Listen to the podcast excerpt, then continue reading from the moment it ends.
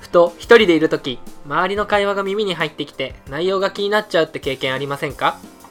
このラジオではカフェだったり電車の中だったり隣から何気なく耳に入ってくるような何でもない会話をお届けしますコーヒーとラジオが好きな平均年齢29歳の僕たちは普段同じ会社で働いている上司と部下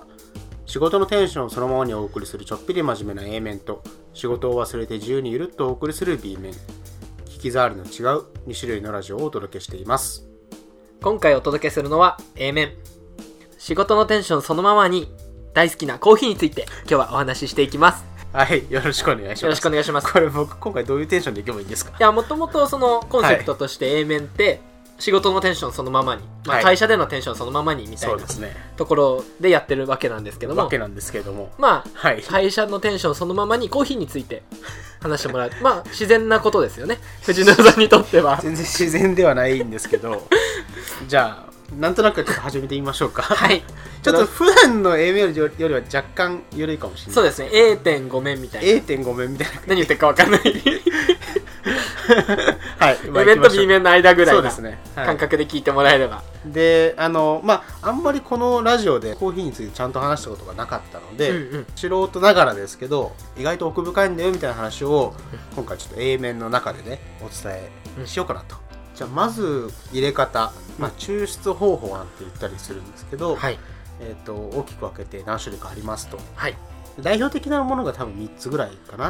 うんまあ、大きく、まあ、メジャーなところメジャーなところで言うと、一つ目がペーパードリップとはいいうものがありますとうんこれはもう多分みんな知ってる人てかコーヒー入れるって言ったら多分こここが多分メインというか一番こう最初に入ってくるところねですね思い浮かぶところですよねあのいわゆる紙製のフィルターで、はいそこに粉を入れてでそこからお湯をかけてでそこから抽出していくみたいなうんうんのがペーパードリップと、はい次がフレンチプレスかなうんうん多分次にメジャーなのは、メジャーっていうか想像しやすいの紅茶飲む人とかは見たことはあるかもしれないですけどこれラジオの言葉だけで説明するのまた難しいやつですね難しいですね あのガラス製のちょっとした筒みたいなのがあって、なんかポットみたいなポやつットでみすねたいなやつがあってでそこにあらかじめ今度は粉を入れておいてお湯をそこからバシャーって入れていきますと、まあ、はい入れ方はちょっといろいろあるんですけどで、えー、とある程度こう時間をかけて抽出をしていったらそのままだと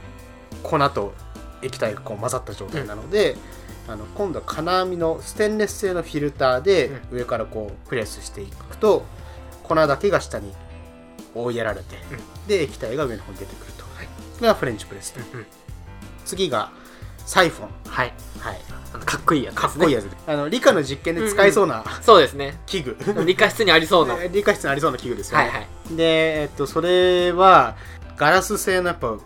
器具があってひょうたんみたいなやつですひねょうたんみたいなやつがあって、で大きく分けて粉を入れる場所とお入れ入れとく場所があらかじめ2つに分かれててうんでこう下からこう水をですね温めていくと、なんかこういい具合に 抽出されるこれ画像出しておきますそうですす ね言葉でこれ説明できる人いたらそうですねすご いなで大きく分けて3つあるありますと、で実はその他にも、えっと例えばネルドリップって言って、えっとお布製のフィルターを使って抽出する方法とか、あとはそのエスプレッソマシーンだとか、えー他にもパーコレーターとか、まあ、いろいろあるんですよ。うんうんでいろいろあるんですけど、まあ、代表的なのはおそらくその3つそうですねかな。でまあいろいろ入れ方があるのは分かったと。はいでも一緒だろうっていうと実は全然違うと。近かったですねここが面白いところですよね。これがあれですよね先日うあちの会社で会社で藤沼さんが講師を務めたコーヒー教 室あの素人の集ま りであのガチ勢の方々はすいませんがはいや僕そこで初めて、はい、あのサイフォンであったり、うんうん、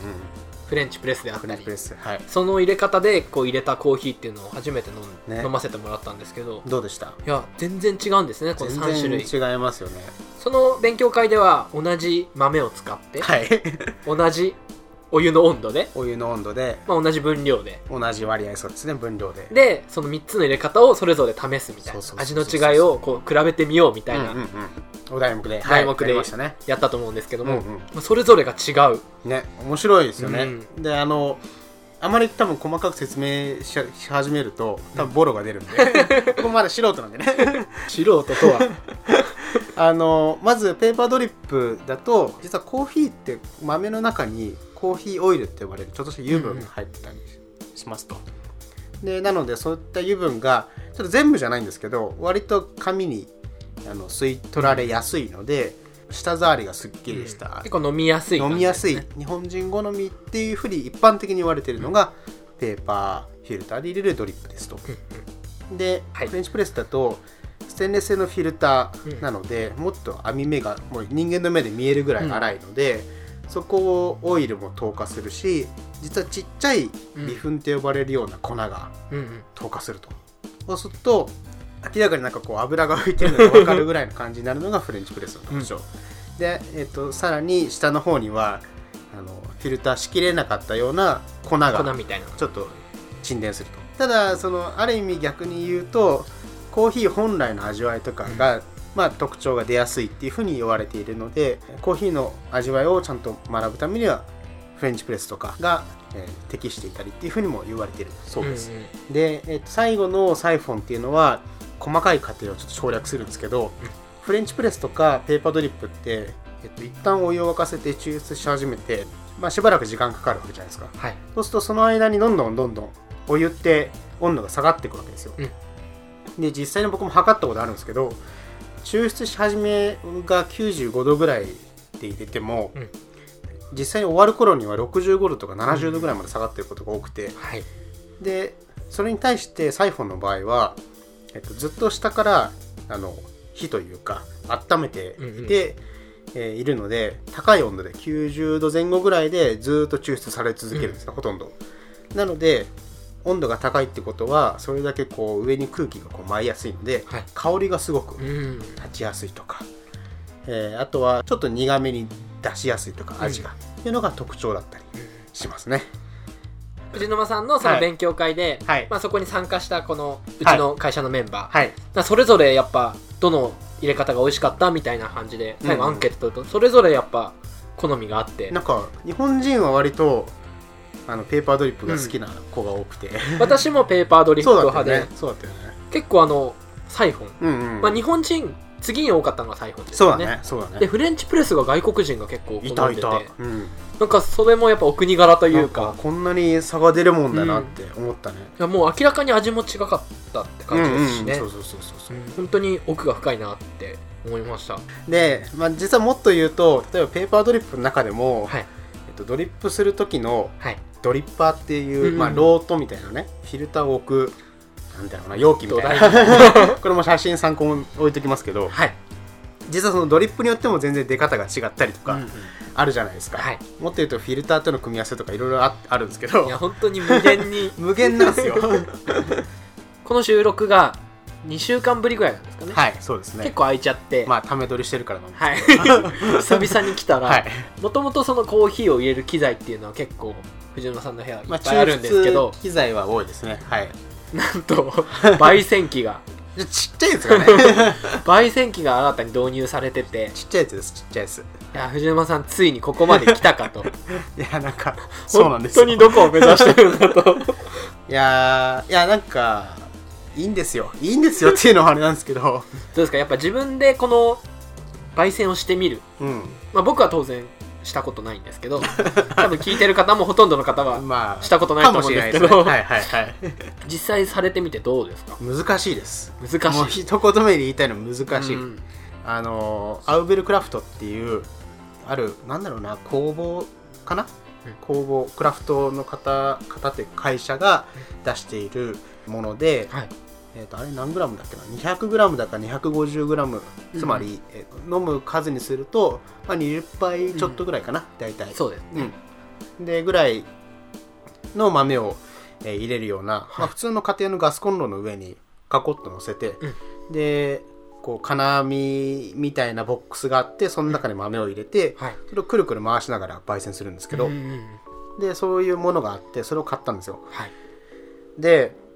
まあコンロ火つけてくるくる回すだけだろうなって思ったら、はいもうここが全然違くて